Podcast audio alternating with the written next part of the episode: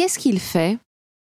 Bah, beaucoup de décisions, des décisions euh, sur, euh, euh, par exemple, l'écologie. Enfin, je sais pas trop. Il y en a pas. Il fait plein de choses.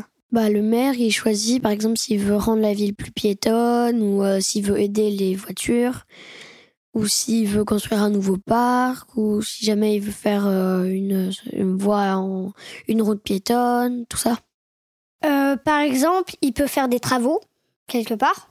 Il décide si une maison va être construite à cet endroit.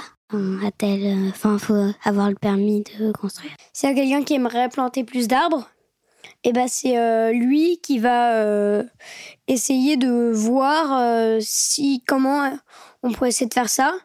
Il envoie des personnes pour euh, nettoyer par exemple la ville dont il tient, enfin voilà, comme par exemple le maire de Montreuil.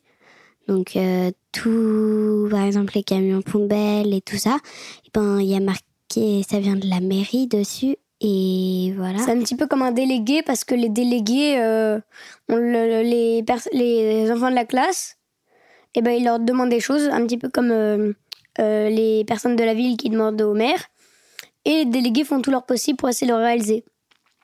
Donc, euh, c'est un petit peu euh, des délégués euh, de ville.